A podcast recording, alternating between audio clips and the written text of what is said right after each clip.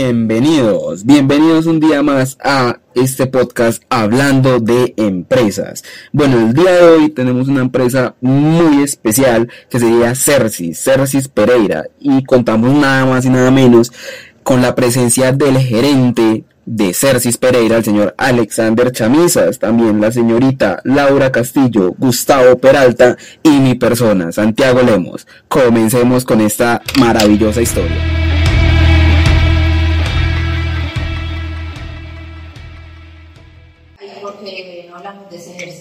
Ya que tenemos acá el gerente de Celsius, que nos cuente todo, como la historia, bueno. Nuestro maravilloso gerente regional. Incluso él ya nos ha contado un poco de eso, pues ya tenemos idea, pero pues le podemos ir más a fondo. Claro, sería bueno empaparnos del tema. Vamos a hacer lluvia de ideas con Cersei. Vamos a ver qué tal es esto. Porque nos cuenta un poco la historia. Les voy, a les voy a contar un poco del conocimiento que yo tengo, de lo que Alexander me, ha comentado pues, de la idea que tengo. Eh, me dice que en el 2017 del mes de febrero se compra Celsius eh, y pues igual antes se llamaba HIPO, que era la, la institución de prótesis y órtesis. Y bueno, y pues que en el 2017, en el mes de mayo, se cambia la razón social por el estudio de la marca. Se compró en el 2017, de febrero hasta el mes de mayo, miramos de que la población de Esmeralda tenía este nombre ya muy marcado de manera negativa. Hicimos el estudio, empezamos a, mirar de que la gente no quería iniciar un proceso con nosotros, entonces decidimos hacer un cambio de razón social. El hecho de que por allá en el 2018 para 19 haya llegado un pelado de 18 años a Pereira como director de una, de una, de una seccional tan grande como lo sería la de Cercis en Pereira. Llegó, tenemos ya de 18 para, perdón, de 19 para 20 años y se enfrenta con una situación como lo es la pandemia. O sea, ustedes se imaginan un pelado de 19 años, de 20 años, tomar la decisión de pausar una empresa, pausar la producción y tener que mandar gente a trabajar a sus, que bueno, a trabajar, ¿no? A descansar, por decirlo así, entre comillas, a sus casas, por una por una cosa como esta. Fue una, una, decisión complicada, pero pues me gustaría saber, por el lado de Gustavo, ¿cómo ha visto usted la, el manejo de empresas así, personas tan jóvenes como lo ha hecho aquí Alex con Cersis? Listo, yo pienso que hay una cultura evolutiva. Es importante que las personas de hoy en día, a pesar de ser jóvenes, presentan eh, estudios que los respaldan, conocimiento, las tecnologías, la información Todas esas metodologías ayudan y motivan a las personas a que puedan administrar mejor. Eh, muchas veces este tipo de cambios chocan mucho con las personas que ya llevan mucho tiempo en una empresa y han mantenido así una línea de que es igual, igual y la mantienen igual, igual y tocan este tipo de temas que nadie lo esperaba, como lo es una pandemia y no saben qué hacer, se hallan en la nada porque no tienen esa capacidad de adaptabilidad debido a eso mismo, esa pasividad que muestran ellos en sus empresas, en su día a día, no les permite ser más dinámicos.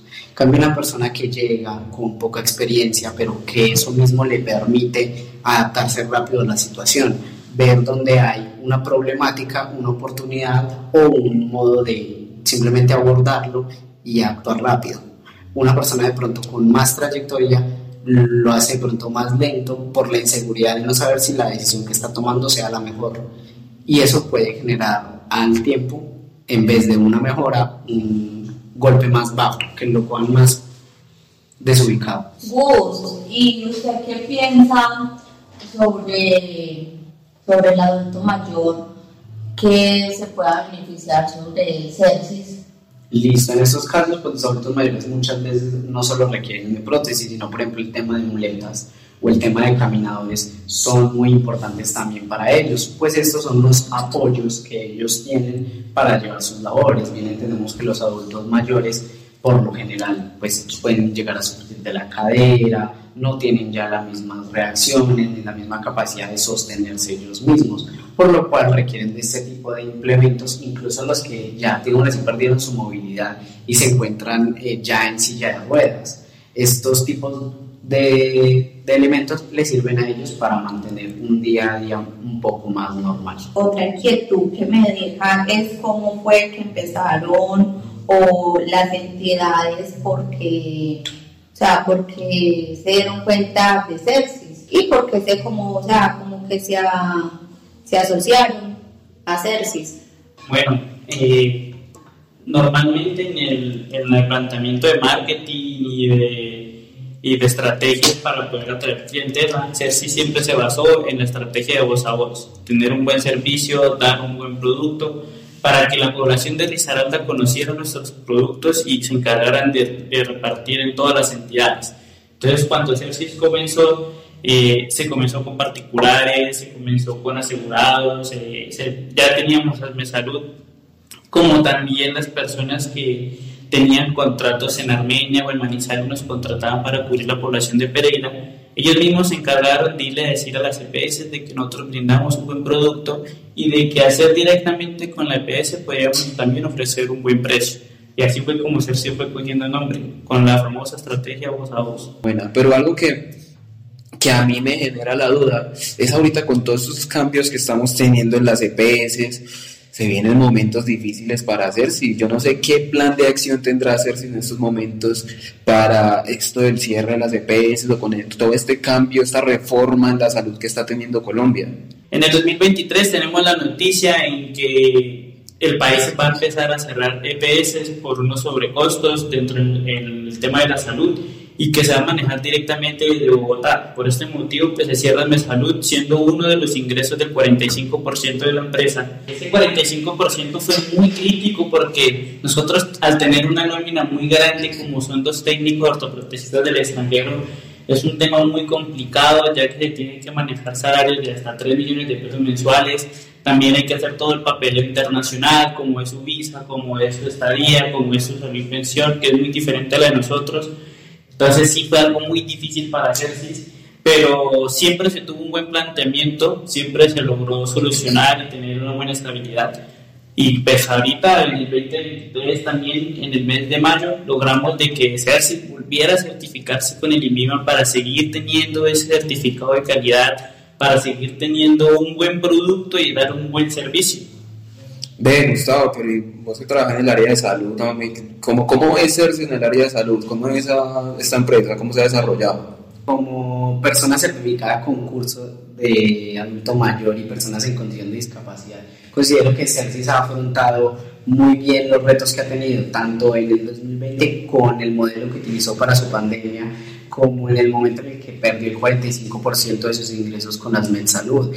Después de eso, incluso logró con el INVIMA, lo que le generó una continuidad. Me parece importante la labor que ellos generan porque hay muchas personas con, en condición de discapacidad las cuales requieren de estas prótesis y al parecer CERCIS eh, cuenta con las metodologías para hacerlas y que de verdad solucionen las problemáticas que puedan llegar a tener estas personas. Como para concluir, ¿Cuáles fueron las buenas experiencias, las más bonitas? Porque yo creo que en este mundo es en el que más experiencias bonitas se pueden llegar a tener, también trágicas obviamente, pero ¿cuál fue esa experiencia que usted como director siente que lo haya marcado? Bueno, Santiago, pues a ver, cuando llegamos aquí a la ciudad de Pereira, tuvimos un caso de un niño de 7 añitos que fue amputado debajo de rodilla, un niño de muy escasos recursos, con alianza con la emisora de Tropicana, se tuvo una gran sociedad con la población y ayudaron a que este niño volviera a caminar. Se prestó todos sus implementos, sus técnicos y sus materiales para darle otra vez vida a este niño. Y eso fue lo más satisfactorio. Podemos, yo creo que con esto concluir esta gran historia de Cercis. Me alegra mucho haber tenido aquí al, al maravilloso director y también a Gustavo pues, y Laura que nos ayuda mucho con, a contar bien esta historia. Y que tenemos más idea, más, más sabiduría, más información sobre la sobre